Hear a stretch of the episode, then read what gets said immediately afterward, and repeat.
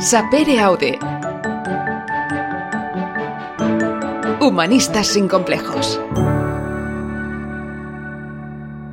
Y hoy en Sapere Aude, Humanistas sin Complejos, abrimos un, un, espacio, un espacio como siempre especial para hablar con nuestra invitada de hoy, una invitada que tiene una forma muy, muy peculiar, también muy divulgativa de la filosofía en general. Yo, como gran ignorante, realmente se ha convertido ahora mismo su canal en un canal de referencia y además su último libro, que soy consciente, Alexis, que eh, te has ya comido ya, ¿eh? el Filosofía entre líneas de Nerea Blanco. Alexis, ¿qué tal?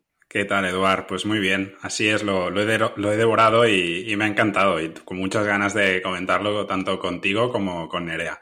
Aparte tiene un subtítulo redondito que es O cómo todos llevamos un verano dentro. Y yo creo que estamos viviendo unas circunstancias, ¿verdad, Nerea? Bienvenida.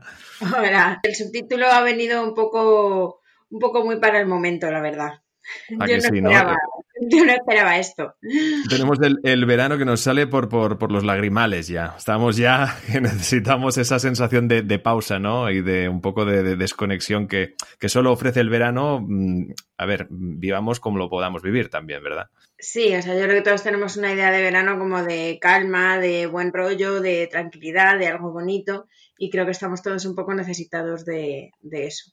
Está claro, está claro. En nada entramos a hablar de, este libro, pues como decía Alexis, ha tenido ocasión de, de, devorar, en el que pues obviamente ha hecho sus anotaciones, pero antes pues también me, me, gustaría saber un poquito, ya no solo de tu aventura, pues obviamente en el, en el, en el a mi parecer, evidentemente desde mi perspectiva humilde, el eh, complejo mundo de, de, YouTube, también muy, muy exigente, en el que tienes una burrada de seguidores, por lo tanto, eh, lo que estés haciendo lo estás haciendo muy, pero que muy bien, algo que celebramos y por eso también queríamos uh, charlar contigo precisamente por este punto de vista que le das a la, divulgación de algo como siempre aparentemente Uh, o al menos para los no entendidos, ¿no? Como algo más uh, complejo, ¿no? Algo quizá incluso pesante, cuando realmente puede ser algo que, como es muy lógico y defendemos aquí, pueda llegar a absolutamente todos los públicos, como es el de la filosofía, ¿no? ¿De dónde nace todo este, este proyecto y la necesidad precisamente de llegar eh, con la filosofía a todos los públicos, Nerea? Pues a ver, eh, nace porque eh, yo quiero hacer camisetas, básicamente. eh, no, en ningún momento me pensé que yo sería una voz parlante que comunicara mis verdades o mis ideas al mundo. Eh, básicamente quería dar, pues bueno, un poco de frescura o marketing ¿no? a la filosofía y decir, oye, que esto puede vivirse de otra manera. Pero eso, empecé con camisetas y láminas tal y diseños de ahí empecé luego a estar en redes, pues porque ya que tienes una tienda, pues habrá que decir, hola, tengo una tienda e intentar venderla. Y entonces me di cuenta de que la gente no quería camisetas, veían que podía hablar de filosofía y me venían a preguntar por el, no sé, ¿por qué el ser y no la nada? Y yo diciendo, me da igual, cómprame una camiseta, quiero pagar facturas. no me compliques la existencia, ya me la complico yo sola. Pero eso, vi un poco de necesidad del mundo de de más filosofía y, dije, bueno, pues, eh, y entonces ya empecé en Instagram a escribir textitos y un poco a, tal, y luego hice un curso online y curiosamente en YouTube mmm, no me meto. O sea, estoy, eh, tengo el canal y hay seguidores, yo no he hecho ni el huevo en YouTube porque eh, tú mismo lo has dicho, es un mundo muy peligroso y yo misma, yo no quería decirle nada al mundo. Lo que pasa es que ahora sí que he empezado con Twitch eh, porque me parece más un diálogo y ahí voy intentando mmm, con el mundo audiovisual. Y tengo bastantes seguidores en Twitter y en Instagram y ahí es donde doy un poco la, la tabarra. Y bueno, o más bien me vienen a mí a pedir que de la tabarra, no sé cómo decirlo realmente. Hombre, eh, pues en este aspecto tiene, tiene más mérito. Sí que es verdad que tienes pocos, pocos vídeos, pero en el que básicamente dices, hola, esto es un comienzo. Uh, hay sí. casi 3 millones de visualizaciones, ¿no? Es decir, que eh, independientemente de que, eh, claro, hay que, hay que repartir esfuerzos, ¿no? Está claro, son cosas que les hace falta muchísimas horas de, de dedicación, pero que realmente el, el, el, mensaje que ofreces o la, o la, es igual, o la filosofía de, de, de, tu forma, de tu forma de trabajar, incluso lo que transmites llega, ¿no? Entonces ahí entiendo que sí que es verdad que por los canales por donde, como tú dices, ¿no? Das más la tabarra, pues eh, llega a esta, a esta amplia comunidad que, ¿qué feedback recibes de ellos en este aspecto? ¿Qué les descubres?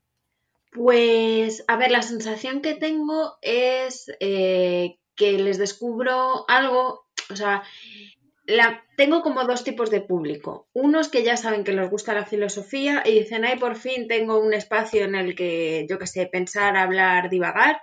Eh, y otros que no saben que les gusta y de repente pues se encuentran con un tesoro, ¿no? Con, joder, yo pensé que la filosofía era un tostón y de repente es como, ostras, la filosofía tiene otro ritmillo, ¿no? Te esperabas que fuera a ser música clásica y de repente te ponen Guns N' Roses y dices, coño, eh, no me esperaba yo esto.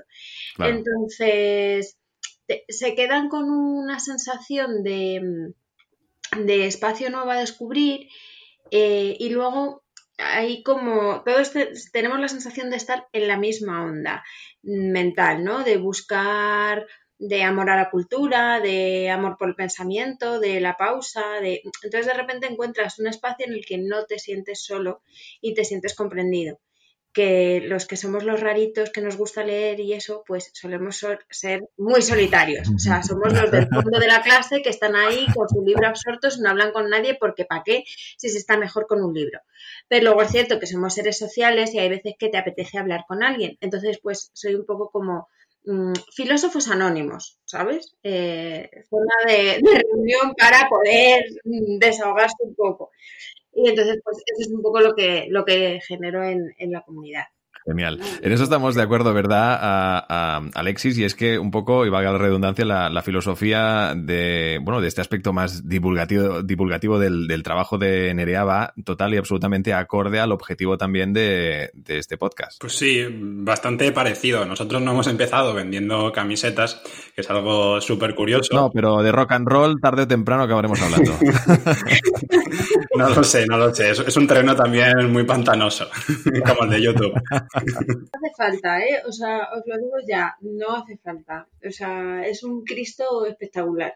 Pero si queréis, en algún momento os cuento el Cristo, para que no queráis Claro, claro, no, hay, tiempo, hay tiempo para, para todo, absolutamente. Vamos a por el libro, a, Alexis, tú obviamente coges este libro, como decíamos, me dijiste además que es, que es un libro que te, que te lo, leíste con, con, bastante rapidez, es decir, que, que, entra, que tiene mensaje, ¿verdad? Y en el que hiciste tus anotaciones como siempre, ¿verdad? Así es, Eduard, es un libro que se lee pues bastante rápido, eh, sí que es verdad que en EREA pues... Eh, lo, que comparte con nosotros es una especie de diario personal, eh, existencial y filosófico, diría, eh, o es lo que me ha parecido a mí, corrígeme Nerea si, si me equivoco, y de alguna manera, pues lo que ella hace es desengranar temas importantes en, su vida. Eh, y los comenta pues desde su punto de vista, desde un punto de vista muy subjetivo, y los va relacionando con pensamientos de sus autores filosóficos de referencia. Entonces, a mí lo que me gustaría preguntarle a Nerea es cuán importante ha sido eh, la filosofía en su vida y, qué significa la filosofía para ti, Nerea.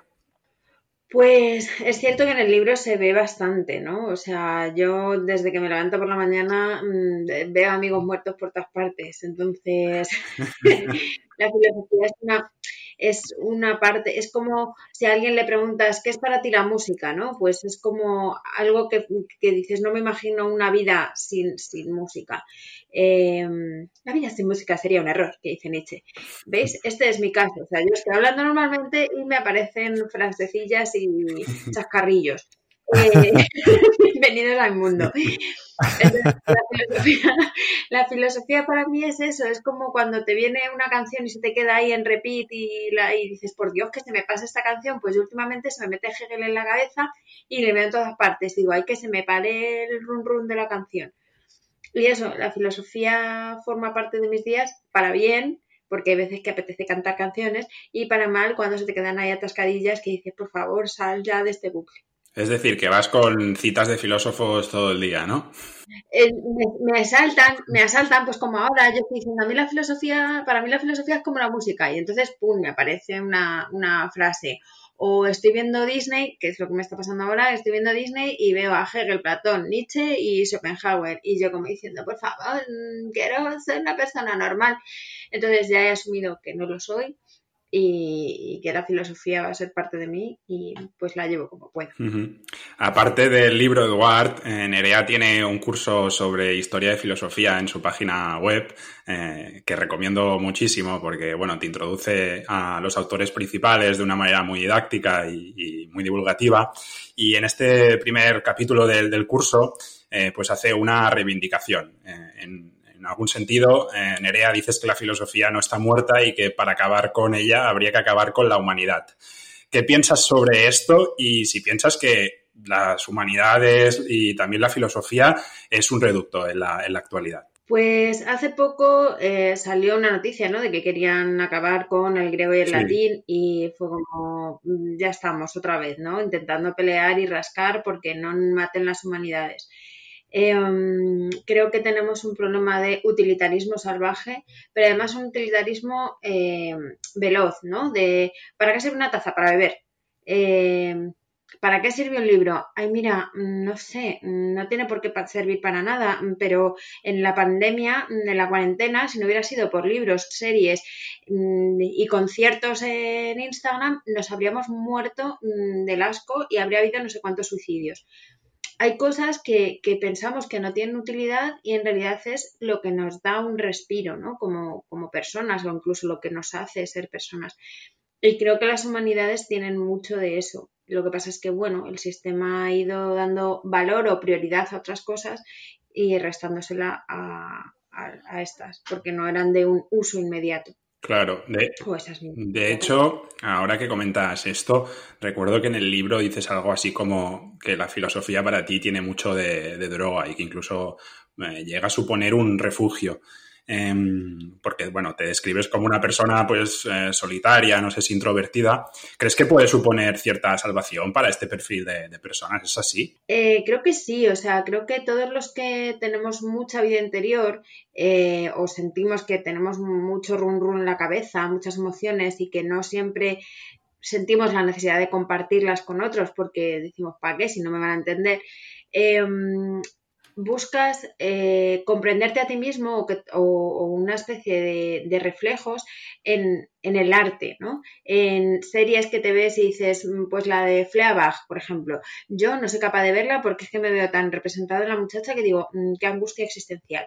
Eh, pero hay mucha gente que le gusta verse reflejado en, en esa situación. O mm, entonces, creo que sí, que hay espacios en los que nos sienta bien refugiarnos y la filosofía sería uno de ellos si no fuese porque parece, pues eso, que es música clásica y estando en pleno siglo XXI, ¿quién va a ir a, refugiarse en la música clásica, ¿no? Eh, teniendo el maravilloso trap.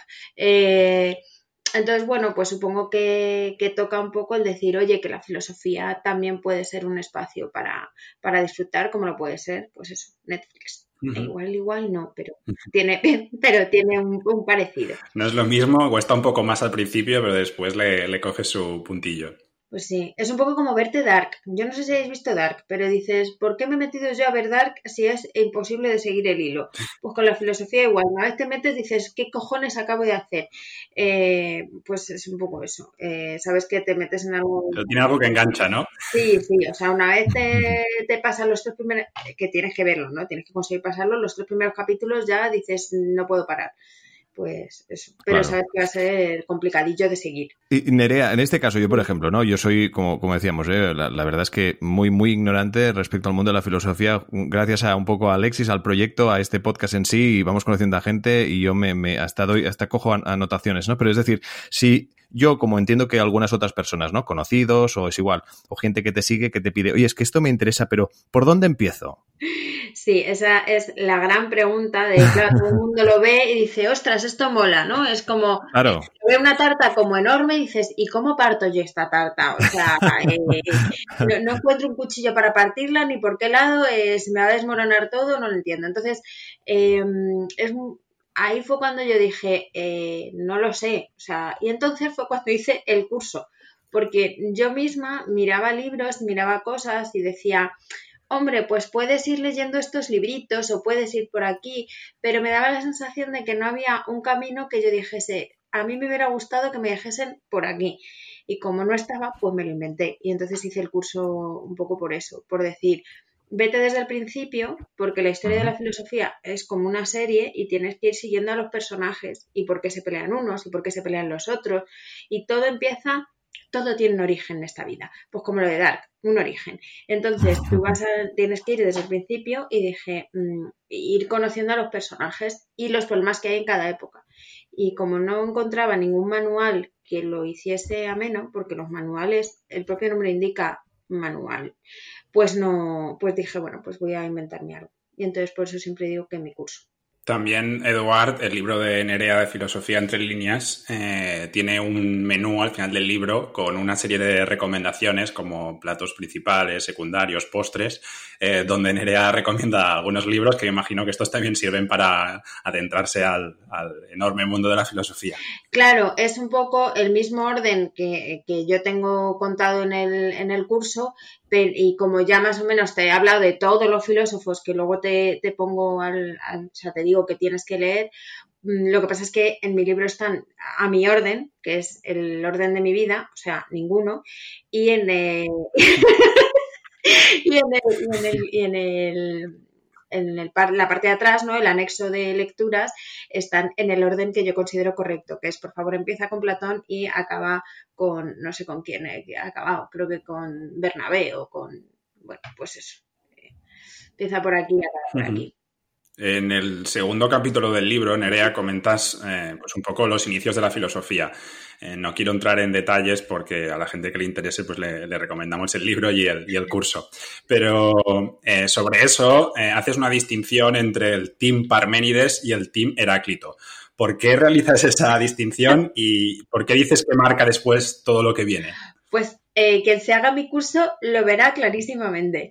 Eh, pues yo parece que he, venido, que he venido aquí a vender mis cosas, pero no, en realidad yo he venido a, he venido a hablar de mi libro. Eh, pero en, el, en la cuestión es que em, desde mi punto de vista hay como dos maneras de enfrentarse al mundo. O normalmente diríamos, bueno, no todo es blanco o negro. Y te digo, mira, sí, hay cosas en las que o eres blanco o eres negro, ¿sabes? Entonces, en este caso, pues mm, hay como dos metafísicas muy enfrentadas.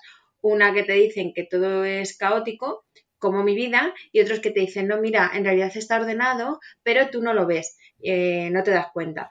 Eh, pero en realidad está ordenado. Y entonces te ponen el listado de, es como el menú que pongo al final o mi vida caótica. Entonces, pues eh, hay gente que piensa que el mundo está ordenadito y gente que piensa que todo es caos. Y entonces, pues ahí estaría el Team Heráclito y el Team Parmenides. ¿Tú, ¿Tú, qué piensas de Dobar? ¿De qué grupo eres? Yo, exacto. ¿Y tú, ¿Y tú de quién eres? A mí me viene, exacto, me viene el anuncio, el, famoso anuncio de, hace tantos años, ¿no? Ostras, pues es que es, que es eso. Ese creo que es el, gran retro, es el gran reto, es decir, ah, bueno, y retro también, pero es decir, em, e, encontrar ese, ese interés en, en, todo esto y la, y la forma en que, en que te llegue, ¿no? Toda, toda esta información, ¿no? Y que si se hace, pues como tú decías, ¿no? Con, con referencias a, a temas actuales y demás, ¿no? Yo creo que todo esto ayuda. Y luego, eh, ahora mismo, y me habéis cogido porque estaba un pelín despistado, porque estaba metido dentro de tu, de tu web, Nerea, y, y hay, hay mucho, muchos ítems, muchas frases, ¿no? Que dan de que pensar, y me, me, ha gustado mucho uno en especial, y que es básicamente el de cuando entras, ¿no? Que es el que dices, es el momento de gritar, basta de recuperar el pensamiento crítico como forma de vida, ¿no? Y esto es algo que, que quizá nos, nos haga mucho falta a, a todos y a según qué generaciones, quizá, ¿no? Bueno, no sé si es cosa de generación o es cosa ya general, ¿no? Claro, ya es eh, igual, ¿no? La cuestión es que cuando pensamos en la palabra crítico, pensamos que hay que ser tan cabrón como se es en Twitter, ¿no? O sea, criticar es tuitear. Em, y en realidad, pues creo que, que habría que entender que para criticar primero hay que reflexionar y para reflexionar se requiere tiempo y se requiere eh, informarse adecuadamente. Y ahora mismo lo único que hacemos es consumir la información a una velocidad espectacular, Nos, no paramos de comernos fake news como, como nada, no, eh, según nos llega la información no reflexionamos y soltamos la primera burrada que se nos pasa por la cabeza.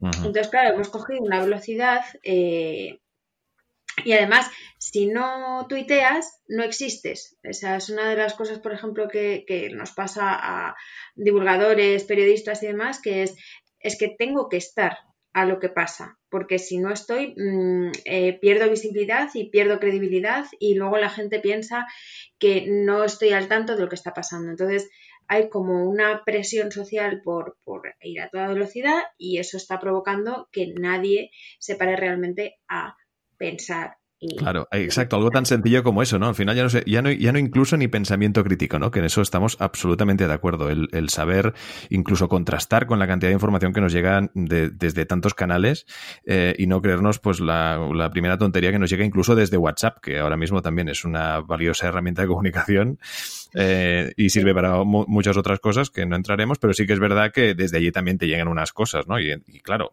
para quien no, no, esté acostumbrado a esto, pues claro, te encuentras incluso con, con, familiares que te preguntan, oye, esto que me ha llegado, esto es cierto, ¿no? Bueno, claro, ahí hay que ser críticos, ¿no? Pero luego incluso llegar al, al, a lo básico, a lo más básico y es el pensar. Y tú decías, con, yo creo que con, con toda la razón del mundo, que es el, esta gente que o, este tipo de personas que necesitan tener presencia, aunque es igual, y, decir lo que sea y sin pensarlo, y a veces incluso eso los deja en mayor evidencia, ¿verdad? Y luego también hay otro problema, eh, ya no solo es el pensar, sino el escuchar. Todos queremos llevar la razón y dar el último zasca. Eh, entonces, eh, ya vamos como predispuestos a la batalla, en lugar de predispuestos a escuchar al otro. Y son dos cosas que hacen pues que al final eh, no se genere un diálogo, no se generen realmente contraposiciones de ideas, no se puede pensar, no se, no se puede em, tener un pensamiento en condiciones en, en, estas circunstancias de no escuchar, no pararse y no, y no contrastar. Pero bueno, no todo es malo, también pasan cosas buenas. sí, sí, por favor, ¿eh? porque llevamos una racha este, este año. Claro, tú antes decías, ¿no? Que, que, que un poco sin querer y después de, de haber, pues obviamente, haberte empapado de, de, tanto, de tanta filosofía, de tantos filósofos, de tanto pensamiento, ¿no? Quieras que no, pues al final tienes pues una, una frase o frases que te van saliendo eh, con, conforme te van pasando cosas en la vida, como es muy lógico, ¿no? Claro, todo este periplo que estamos viviendo, digno de una peli mala de domingo por la tarde, eh, Em, ¿qué, frases te han venido a la cabeza? ¡Fua, chaval! Eh, no hay tiempo, ¿verdad? había momentos en los que decía, esto no puede estar pasando. Hay un, hay un, en algún momento del libro, en algún capítulo, comento que a veces pienso que estoy viviendo en un, en un videojuego. Pues es que en esta vez, yo, o sea, yo ya en este, estado de cosas, con monos robando vacunas, no sé cuántas liado los monos en todo este tiempo, eh, eh, monos eh, poblando el planeta, el, el, coreano que estaba muerto, que no, que estaba de parranda. O sea, han pasado como 27 mil millones de cosas y diciendo, esto tiene que ser un videojuego porque es que si no, no me lo explico. Y estaba tan bloqueada que ha sido muy difícil que me vinieran frases realmente mm, impactantes. Era como, como si estuviera, pues eso, soñando despierta. Eh, sí, Nerea, volvemos a, tu libro. Eh, en, él, te declaras eh, existencialista, lo, dices alto y, claro, porque dices que eres amante del valor de la palabra, el tiempo y la libertad. Yo me confieso también amante de esas cosas, pero no sé si soy existencialista. ¿Cómo nos explicarías qué es el existencialismo y por qué es tan importante para ti? creo que la mayoría de, de los que constituimos la sociedad actualmente, somos existencialistas, lo digamos o no. Es decir, de dónde venimos y a dónde vamos, eh, viene muy marcado por el siglo anterior en el que hemos vivido, que es el, el 20, ¿no? Entonces, eh, fue ahí cuando nace eh, lo que llamo existencialismo, o lo que llamamos la corriente existencialista, y lo que viene a decir es frente a la idea de que tenemos un alma o, que ya venimos como programados de una determinada manera, eh, viene a decir, oye, mira, que no, que yo he venido aquí a construirme, ¿sabes? Eh, lo que tiene de interesante el ser humano o de relevante en contraposición a lo que se suele hacer, ¿no? De en qué se diferencian los seres humanos de los animales y de los dioses y de eh, la naturaleza. Bueno, pues que tenemos la capacidad de decidir, mientras que un animal se supone eh, o, entendemos que, funciona por instintos, nosotros constantemente estamos decidiendo. Mm, ¿Y tú de quién eres? Eh, ¿De café o de té? Em, decides eh, si quedamos a las siete y media o a las ocho y media. Tomas decisiones, ¿no? Em, y en esas decisiones pasan cosas, que es pues que mm, te vas construyendo, ¿no? O sea, vas, es como elige tu propia aventura. Los libros un poco de, con lo que vas eligiendo te van pasando cosas. Y en ese pasarte cosas, te, eres ser humano. Y eso es básicamente el, existencialismo, saberte libre de tomar decisiones, al mismo tiempo condenado a estar constantemente tomando decisiones y que en ese proceso es cómo te construyes y cómo vives. Y creo que todos nos sentimos ahora mismo un poco así y no con tengo un alma que Dios me ha dado. La mayoría, por lo menos, creo que estamos un poco en, la sensación de construirnos. Y, que todos somos diferentes, ¿no? A pesar de, ser la misma especie, la, toda, toda vida es una obra de arte y muy individual y muy particular de cada persona. Eso es un poco también existencialista. Eso también. cada uno hace su camino. Cada uno hace su camino y se construye en ese camino, en esa toma de decisiones se construye. Lo de entendernos ya como una obra de arte, eso ya es más nichiano, que a mí me parece estupendo. Sí. Pero los no se ponían tan intensitos, era simplemente, bueno, se ponían intensitos a su manera, pero no en esa. Eh, la intensidad del arte la, dio Nietzsche. Uno de los filósofos de moda, Nerea, es Jung Chul Han. En tu libro lo mencionas en varias ocasiones y rescatas una frase que me encanta sobre un libro que es La sociedad del cansancio. A partir de ahí, eh, tú ves la oportunidad y aprovechas para expresar tu opinión sobre el concepto de autoexplotación que supone el sistema actual donde vivimos. Y dices que disfrutas escupiendo el odio hacia el neoliberalismo, la sociedad del cansancio y las obligaciones. ¿Por qué crees que a pesar de ser conocedores de toda esta realidad, la asumimos sin más? ¿Es que nacemos dentro de este sistema y poco más podemos hacer? Eh, de hecho, es uno de los problemas ¿no? que, señalo en algún momento sobre, sobre la posmodernidad, que es que nos sentimos atrapados, o sea, no sentimos que haya una, eh, una fuera, ¿no? Ha habido momentos en los que sentías que era comunismo versus, o sea, pero ahora mismo el comunismo tampoco parece una salida, incluso te parece una salida peor. Em, no, no, vemos alternativas, entonces nos quedamos con lo malo conocido, ¿no? Es como el refrán.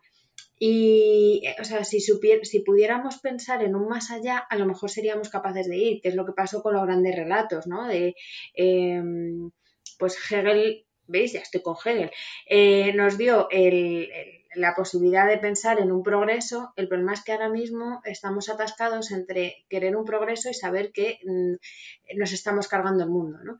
Em, y entonces, pues eh, en, esa, en ese sin vivir, pues dices, bueno, pues es lo que hay y nos quedamos con el es lo que hay, pero es que socialmente y mm, vitalmente, o sea, desde el 2008 que llevamos en crisis, eh, llevamos con la cantinera de es lo que hay, lo hemos asumido.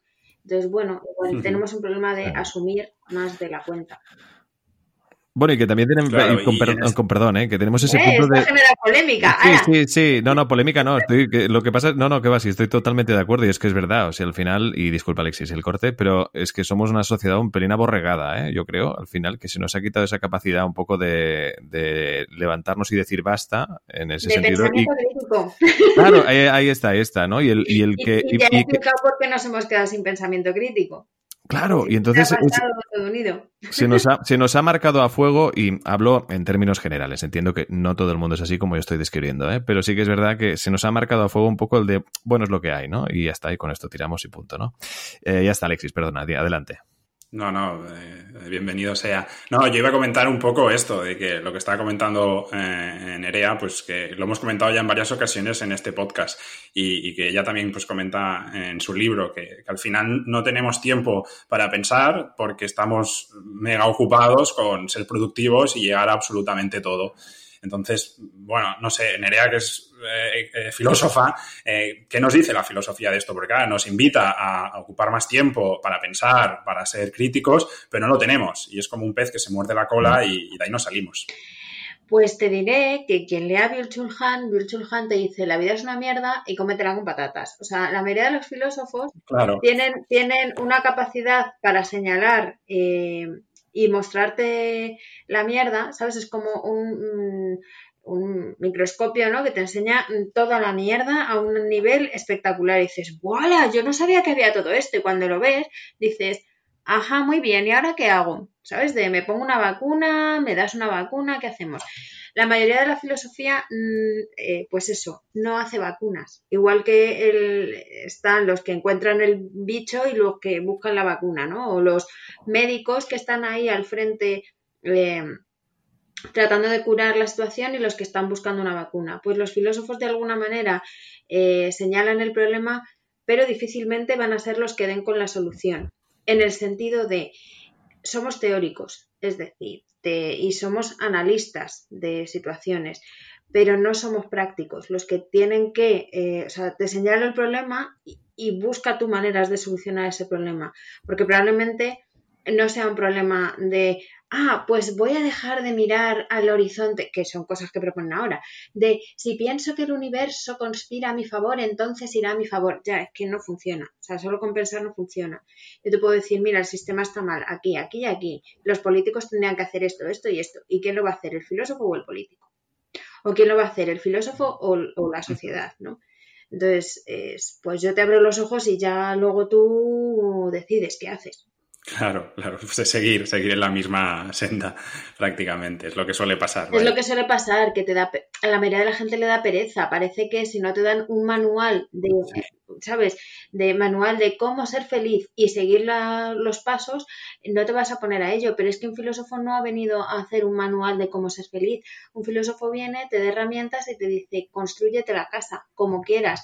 Y dices, ya, pero ¿cómo? No sé, es tu casa, construyetela eh, ya, pero no sé, mira, te estoy dando un martillo, te estoy diciendo cómo van las cosas, construyela. No, pues ya, ya más no puedo hacer. O sea, tenemos un límite los filósofos. Claro, y en relación a lo anterior, bueno, a esto, y conociendo un poco tu postura por haber leído eh, el, libro, ¿qué opinas del dinero? ¿Cuál es tu relación? Porque iba a decir que, tienes una relación de amor-odio, pero creo que, es de odio, eh, y eres bastante crítica con el hecho de pues, llegar a final de mes, de ganarse la vida y del sistema. ¿qué, ¿Cuál es tu relación con el dinero? Soy una mujer precaria. Eh, o sea, en fin, vivo en números rojos constantemente. Pero lo curioso es que sé que no es solo mi caso. O sea, si fuera un problema solo mío, pues yo diría, bueno, pues, pues es lo que hay, ¿no? El problema es cuando te das cuenta que es que no, o sea, el problema no eres tú por ser una inútil que no tienes dinero. Es que toda mi generación estamos igual, ¿no? Lo que venía a hablar de la modernidad líquida, de que es que no tenemos trabajo porque cada vez son más precarios, hacen falta dos sueldos para tener una casa. Eh, quiere decir, o sea, en que, que, no, es, no soy solo yo la que tiene un problema con el dinero, sino es toda mi generación que cada vez pues, nos han ido precarizando más. Em, por eso me da, me, da tanta angustia, o sea, no por mí, sino porque digo, es que somos todos los que estamos ahí. Y, y eso, pues eh, creo que sin dinero no hay felicidad, pero que el dinero no es lo que da la felicidad. Un poco la, habitación propia de Virginia Woolf, que sería, de, en una habitación yo no podría haber escrito el libro, pero para tener una habitación eh, pues hay que tener dinero. Y que no todos tenemos las mismas oportunidades, ¿no? O sea, que se dice, pero que la práctica, no es así. Pues no, de hecho en mi libro, en mi libro también lo cuento, ¿no? Hay, hay cosas que dices, mm, no es lo mismo si naces en una familia que ya tiene dinero que si no la tiene o si estudias filosofía porque mm, te has venido arriba o si eres capaz de estudiar medicina eh, y luego, mm, no sé, o farmacia y que tus padres tengan una farmacia, no sé, creo que las condiciones sociales están ahí que tenemos que ser un poco conscientes, ¿no? Pero ¿crees que, como dice March, que algún día trabajaremos para ser más humanos y no para sobrevivir? ¿O esto es una utopía completamente? Creo que hay una parte de nosotros eh, que se está rebelando contra el trabajo asalariado, eh, un poco en ese sentido de eh, persigue, persigue, tus sueños que de alguna manera nos venden y, nos hacen estar en una, en una, rueda un poco incómoda, ¿no? De que decíamos antes. creo que tiene un poco que ver con, con ese buscar un trabajo que realmente te haga feliz. Lo que pasa es que como la situación es tan precaria, es jodidamente difícil dedicarte a algo que te haga realmente feliz porque es que mm, no te da dinero o es muy difícil que te dé dinero. Pero bueno, eh, de utopía vive el hombre. Prefiero vivir en, una utopía eh, a vivir en un, pues es lo que hago. Total, total y absolutamente de acuerdo. Es, verdad y al final eh, es que se trata de algo tan sencillo como eso, de que no hace falta seguir la, corriente. Se trata, cada persona es un mundo, tiene una forma de pensar y se trata también de trabajarlo un, poquito, ¿no? Que, que, a todos nos viene, nos viene la mar de bien y en según qué circunstancias también nos va bien entrenarlo, lo de pensar.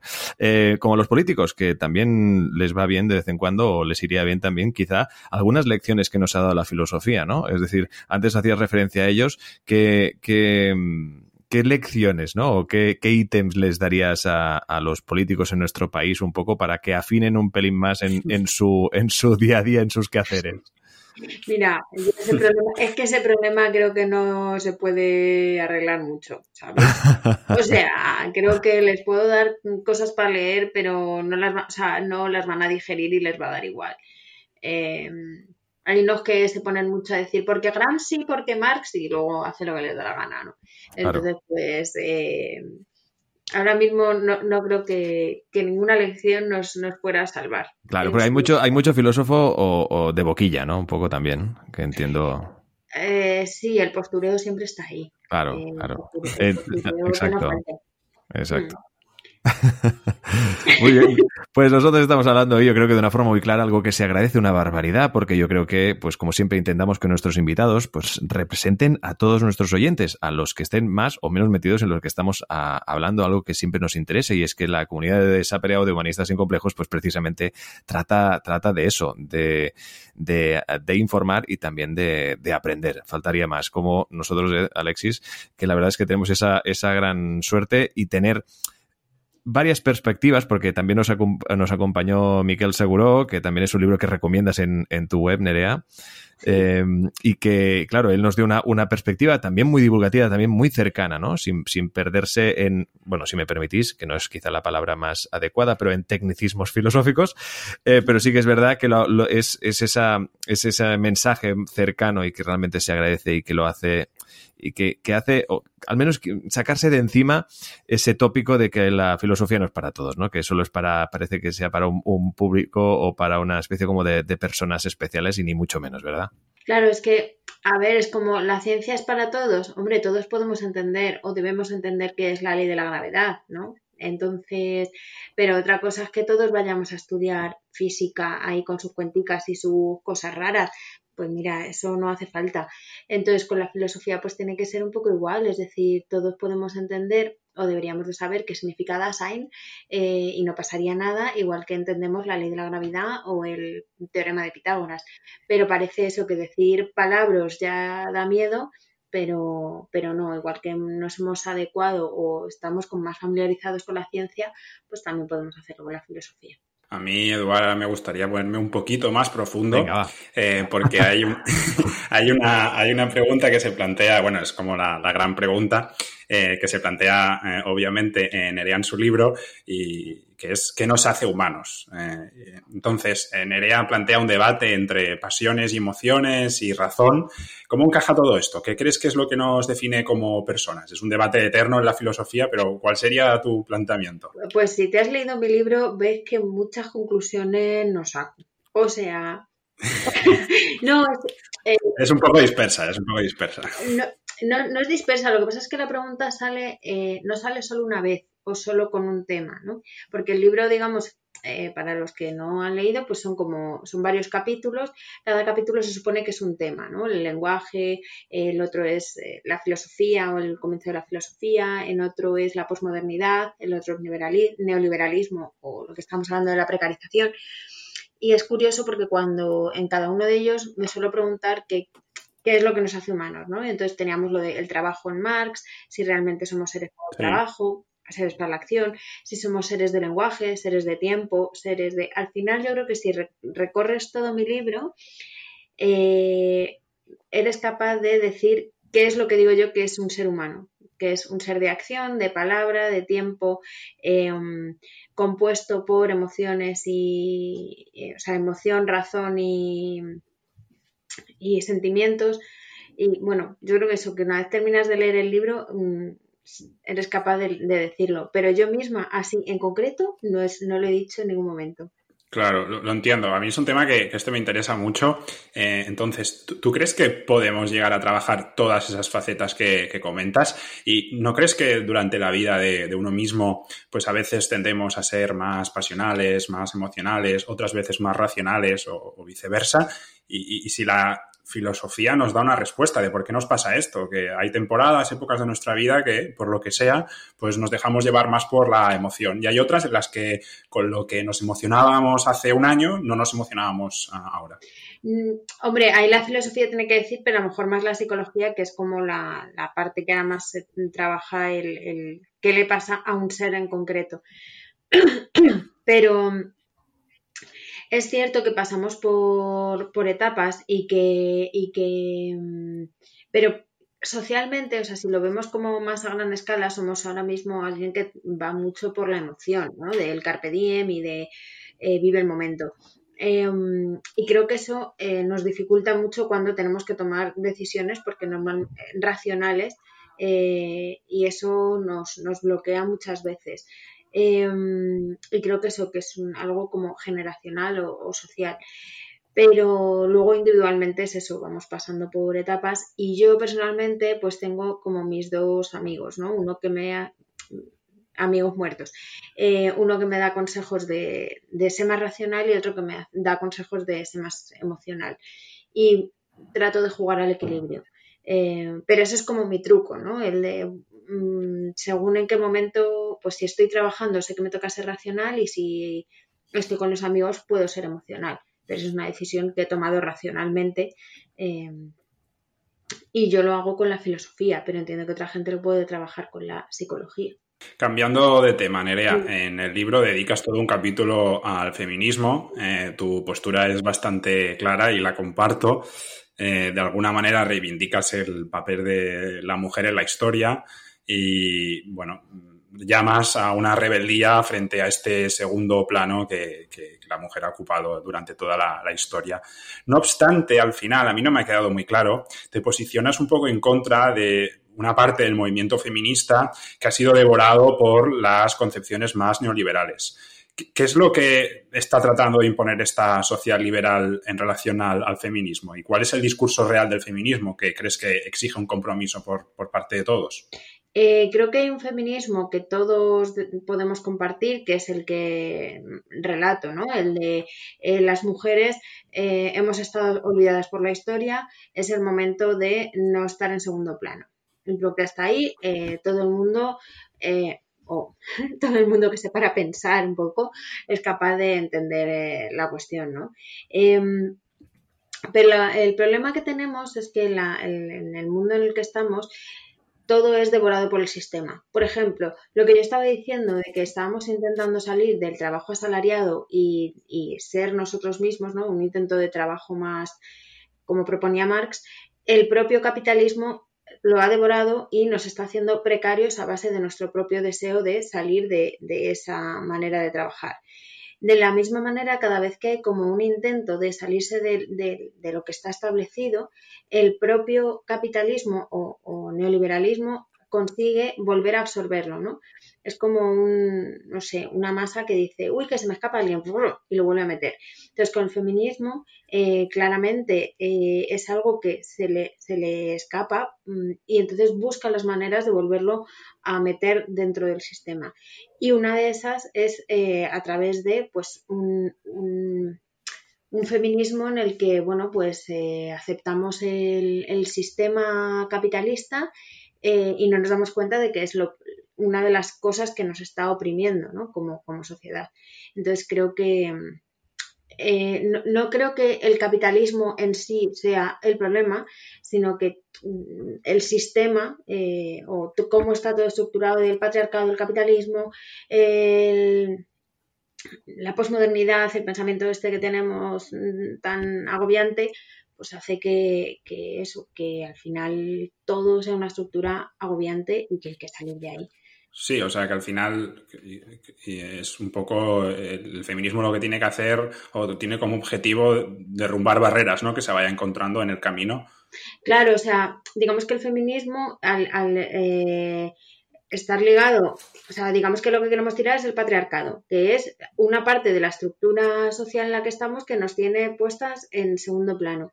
Pero es que además el patriarcado está ligado ahora mismo al capitalismo. El capitalismo no lo puso Simón de Beauvoir, quiero decir, mm, son los propios hombres los que han puesto ese sistema. Entonces, bueno, pues habría que intentar buscar una manera en la que salir de, esta estructura en la que estamos todos oprimidos, mm, tanto por clase, por sexo. Mm, entonces, eh, busquemos las maneras.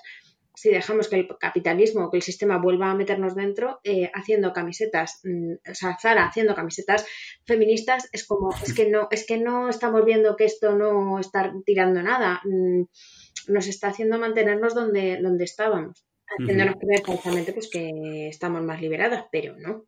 Bueno, em, sobre la muerte, eh, tú Nerea hablas de Nietzsche y el eterno retorno y cómo te ha ayudado en ese tema. Sócrates eh, se liberó, bueno, liberó el alma de su melancolía porque creía que esta vida no era la última. ¿Cuál es tu relación con la muerte? Pues asquerosa. la llevo mal. Eh, eh, creo que la filosofía hay quien dice que te prepara para la muerte. Yo a mí no me ha preparado para ella y lo asumo y en mi, en mi libro lo, lo digo. Pero bueno, entiendo que lo que tengo es la vida y que lo que tengo que disfrutar es la vida y tratar de no pensar demasiado en la muerte. Lo que pasa es que mm, ser filósofa no hablar de la muerte, pues es como científico y no hablar de los átomos, ¿sabes? Eh, Filosofía entre líneas o como todos llevamos un verano dentro. Antes precisamente hacíamos mención de este subtítulo del libro de nuestra invitada, de Nerea Blanco. Y creo que, y espero no que no sea redundante, pero sí que, mm, ¿en qué, representa este verano que llevamos todos dentro, Nerea? Esa es una frase que es de Camus, Albert Camus, y, mm, o es como un guiño a una frase que dice que a pesar de mm, pues toda la mierda que tenemos alrededor, ¿no? Eh, él llegó un momento en que se dio cuenta de que a pesar de que todo le iba mal, tenía un verano dentro. Que en los momentos es algo que también viene a decir Aristóteles o que mucha gente ha dicho, que hasta que las cosas no van mal no te das cuenta de las capacidades que tienes para enfrentarte a, los problemas. Y saber que tienes esa capacidad eh, te hace tranquilizarte y, y decir, hey, yo valgo, yo tengo un verano dentro. Y bueno, pues me parecía una manera de, de decir que la filosofía te puede ayudar a tener una capacidad de, enfrentarte al mundo y de, encontrar tu verano y tu manera de estar en el mundo. Fantástico, y es que de lo que hoy pues podemos recoger de esta excelente charla con nuestra invitada es pues precisamente un poco lo que encontraremos en este libro, que estos pues no dejan de ser unos relatos de filosofía para la vida real, que cabe recuperar el pensamiento crítico, algo que creo que estamos absolutamente de acuerdo y también quien nos escucha. Eh, un libro como es eh, Filosofía entre líneas, pues un libro que descodifica emociones, miedos, esperanzas en los habitantes del siglo XXI y que obviamente pues nos hace entender el presente, la vida, a través, pues precisamente, cómo no, y esto es algo que yo creo que al final va a ser el título de este capítulo, el pensamiento crítico. Recuperarlo, por favor, que es muy, muy interesante y yo creo que vital e importante.